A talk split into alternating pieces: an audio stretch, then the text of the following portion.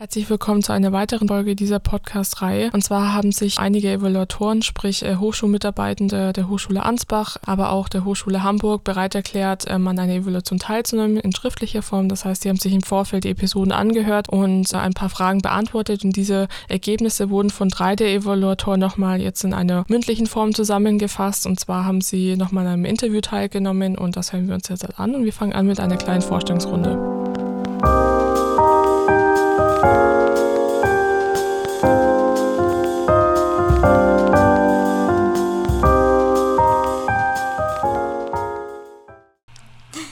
hallo und danke für die Einladung. Ähm, mein Name ist Charlotte Ketzel und ich leite das Service Center für digitale Lehre und Didaktik hier an der Hochschule Ansbach.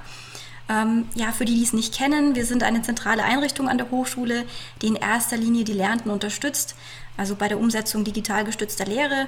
Und wir kümmern uns um unser Learning Management System, um Moodle. Äh, wir bieten Workshops an oder auch Netzwerkveranstaltungen für die Lernenden. Wir unterstützen bei verschiedensten Projekten, bei Lehrveranstaltungsaufzeichnungen oder Streamings und äh, ja, sind natürlich generell im Support tätig.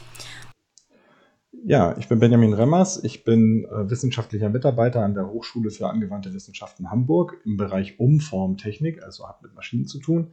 Und mein Verhältnis zu Podcasts könnte man ausdrücken, indem ich sage, ich bin podcast-süchtig. Ich habe mal versucht herauszufinden, wie lange ich Podcasts höre. Ich meine, meine erste Podcast-Folge waren die Höllenschreie von Hoaxilla, aber das kann eigentlich nicht sein. Aber auf jeden Fall wäre das dann ungefähr zehn Jahre her. Herzlichen Dank, dass ich heute an diesem Interview teilnehmen darf und meine Meinung zu Ihren Podcasts Ihnen auch mitteilen darf. Ganz, ganz spannende Sache.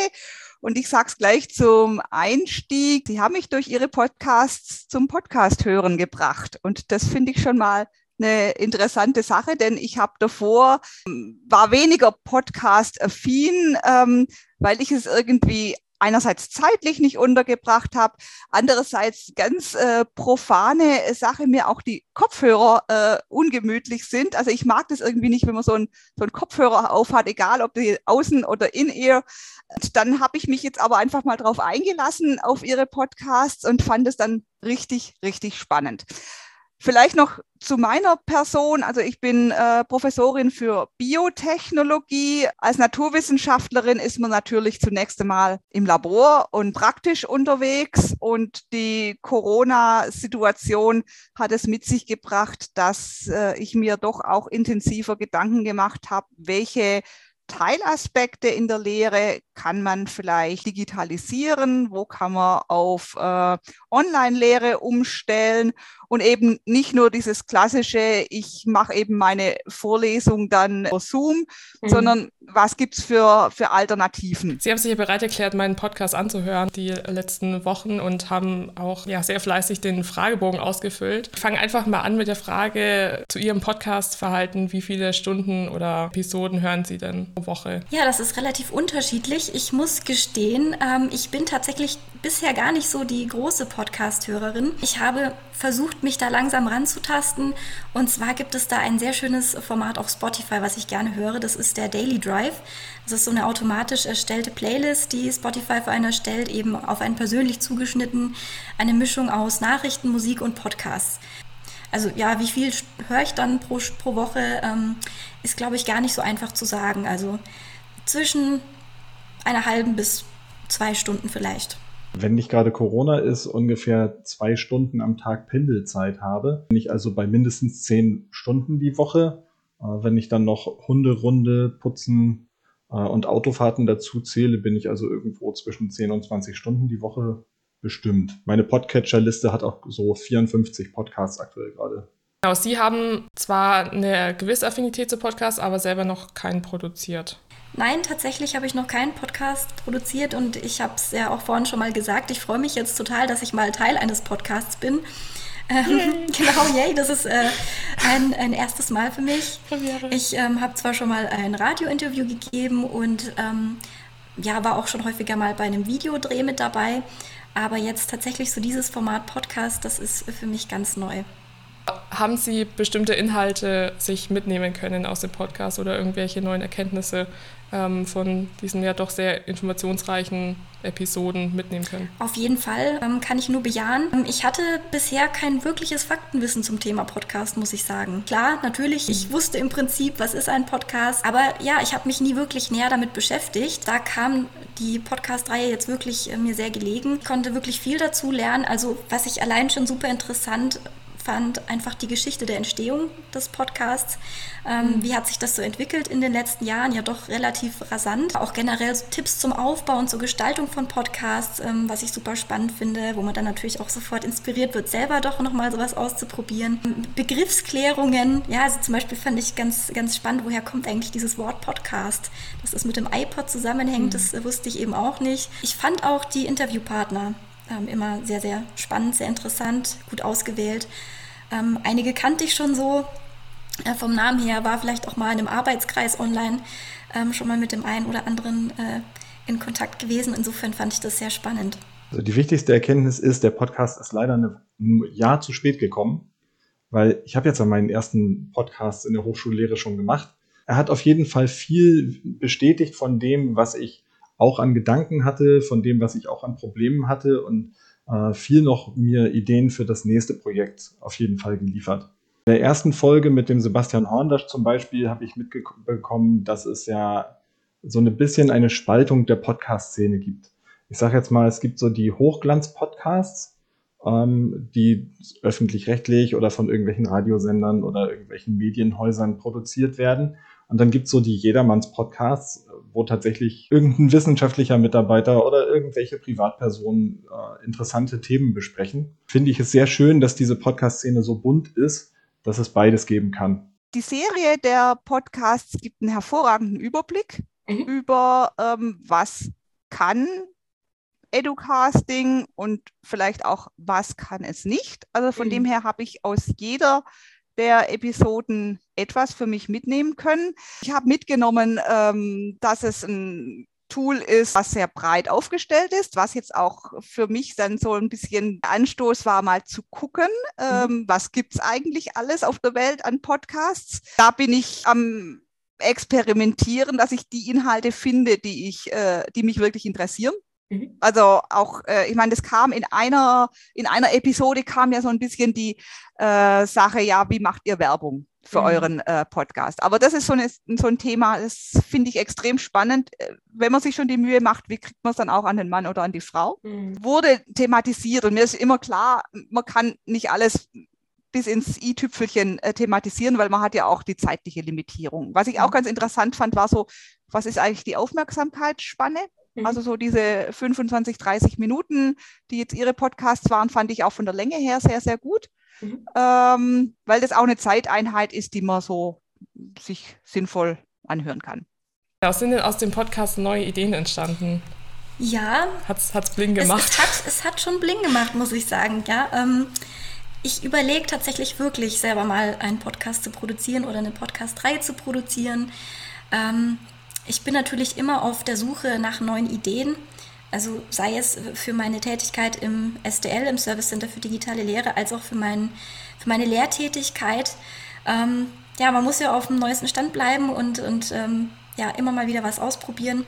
Und äh, es ist mir dann schon durch, durch das Anhören dieser Podcast-Reihe nochmal bewusst geworden, dass das, dieses Medium Podcast wirklich ähm, viele Vorteile hat. Ähm, und ich würde gerne mal probieren, wie eben meine Studierenden zum Beispiel im Rahmen der Lehrtätigkeit oder eben auch die Lehrenden im Rahmen meiner Tätigkeit beim STL auf so äh, Lehr-Lern-Podcasts reagieren. Ja, also welche Erfolge sich damit erzielen lassen, wie, wie gut es ähm, einfach ankommt auch. Ja, also eine neue Idee, die mir entstanden ist, das wurde auch von einem Gesprächspartnern als ähm, Prüfungsleistung erwarten.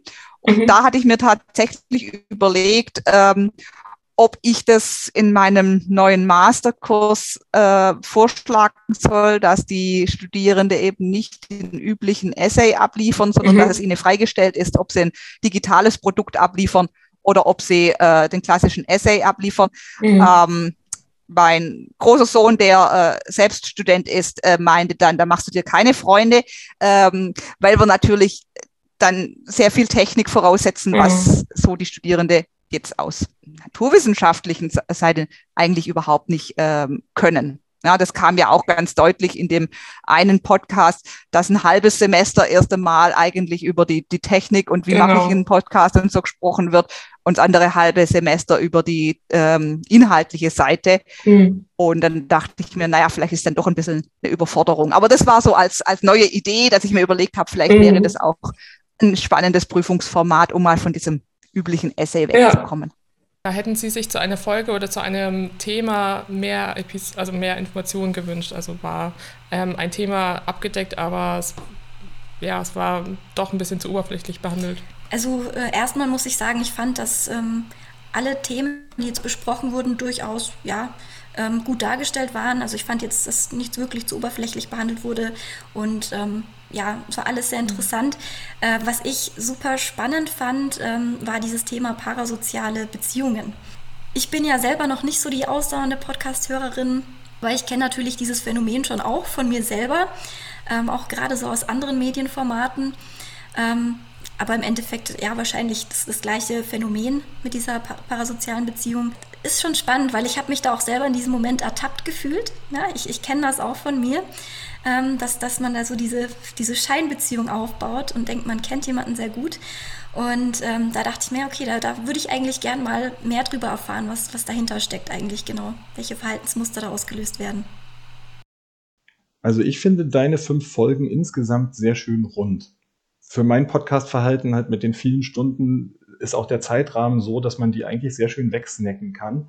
Äh, das schafft man wirklich auf einer Bus- oder Bahnfahrt äh, die Folge wegzuhören. Das ist nicht so, dass ich am, äh, wenn ich die Folge mit drei Stunden über fünf Tage verteile, dass ich am Ende nicht mehr weiß, was am Anfang gesagt wurde, sondern ähm, die Folgen waren wirklich so, dass die Themen, auf die sie sich konzentriert haben, ähm, so als guten Rundumblick abgebildet wurden. Was man vielleicht da noch ergänzen könnte, wäre dann wirklich noch, ob es eine Quelle gibt, wo man eine Anleitung findet, wie man den Podcast dann wirklich äh, handwerklich macht. Das ist das Einzige, was da jetzt nicht, aber das war ja auch gar nicht der Anspruch, das zu vermitteln. Alles drumherum, was sind Podcasts, äh, was muss man machen, um ihn zu tun und dann der Bezug zur Hochschule, das ist sehr schön dargestellt äh, in diesen fünf Folgen.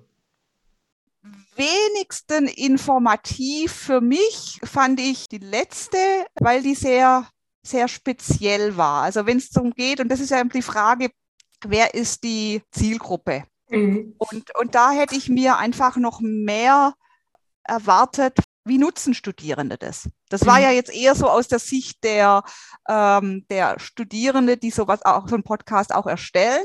Mhm. Aber da wäre mir eigentlich mehr so diese, diese äh, Nutzerperspektive nochmal interessant. Also Sie haben gesagt, dass Sie sich inspiriert gefühlt haben nach dem Podcast hören. Ich höre schon ein klares Ja raus, dass Sie wirklich selber vorhaben, Podcasts zu erstellen. Haben Sie auch schon irgendwelche Ideen, wie der dann aussehen könnte oder welche Themen Sie beinhalten möchten? Also Sie wollen auf jeden Fall Studierende mit integrieren. Ja.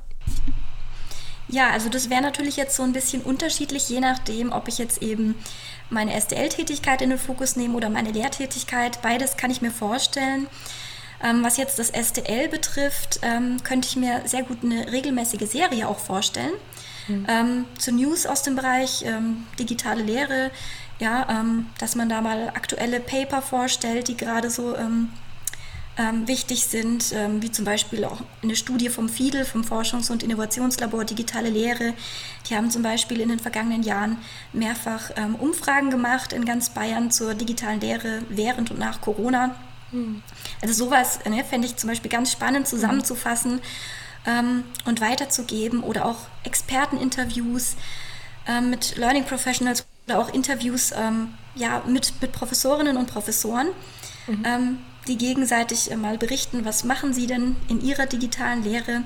Da hatten wir schon häufiger ja, so, so klassische Live-Online-Formate. Aber ich glaube, dass eben so dieses Podcast-Format dann noch ein bisschen niedrigschwelliger ist, mhm. dass man da noch ein bisschen mehr Leute erreichen kann, ähm, dass man ja das einfach noch regelmäßiger machen kann. Ähm, und insofern finde ich das dafür sehr, sehr spannend. Und ähm, in der Lehre könnte ich mir auch gut vorstellen, eben auch die Inhaltsvermittlung tatsächlich punktuell ein bisschen über Podcasts abzudecken, je nach, nach Inhalten, auch einfach um ein bisschen mehr Abwechslung reinzukriegen, ja, um in ja. meinen Moodle-Kurs ein bisschen mehr ähm, Farbe, ein bisschen mehr Schwung zu kriegen. Und auch hier könnte ich mir ganz gut vorstellen, ähm, Podcasts mit ähm, Learning Professionals zu machen. Also Leute, die irgendwie in der freien Wirtschaft arbeiten, in irgendwelchen ähm, Medienagenturen, ähm, die mal berichten aus dem Berufsalltag, ähm, von verschiedenen Projekten, in die sie involviert waren, weil ich da auch oft merke bei den Studierenden, dass es da wirklich einen sehr hohen Bedarf gibt. Ja, also mhm. wirklich zu hören von verschiedenen Leuten aus der Praxis, ähm, ja, wie läuft das so ab, was sind die Erfahrungen. Und ich glaube, da ist es auch ein sehr gutes, niedrigschwelliges Medium, weil dafür kann man, glaube ich, schnell mal jemanden begeistern, im Gegensatz jetzt ja wirklich zu einer Live-Veranstaltung oder dann einem Videodreh gleich. Ähm, es ist natürlich viel, viel dankbarer dafür. Ich würde das schon mal gern probieren. Also von dem her eine Anregung. Die Sache, wenn man das in die Lehre einsetzen möchte, dann sollte man einfach die Dozierende gut schulen.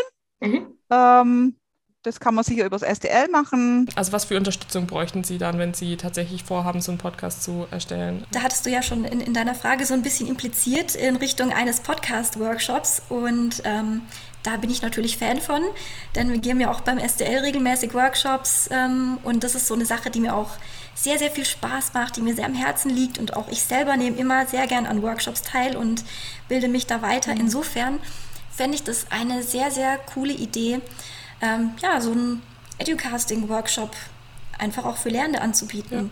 Ja. Ähm, mal zu zeigen, wofür kann man das denn gut einsetzen, ähm, wie sollte der Aufbau vielleicht aussehen, welche Technik benötige ich dafür, ähm, wo kann ich mir Unterstützung holen.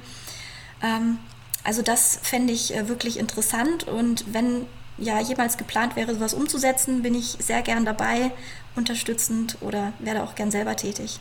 Ja, das war auch schon der Schluss des Interviews. Ähm, ich möchte mich ganz herzlich bedanken. ähm, es war super lehrreich. Haben Sie denn noch Abschluss, abschließende Worte? Keine abschließenden Worte, außer auch nochmal äh, ein herzlicher Dank. Ähm, ich finde wirklich, dass, dass es hier wirklich ein sehr, sehr cooles Projekt ist. Ähm, ich bin sehr gespannt, auch die Masterthesis mal zu lesen. Ja, und ähm, ja, danke. Ja, danke auch.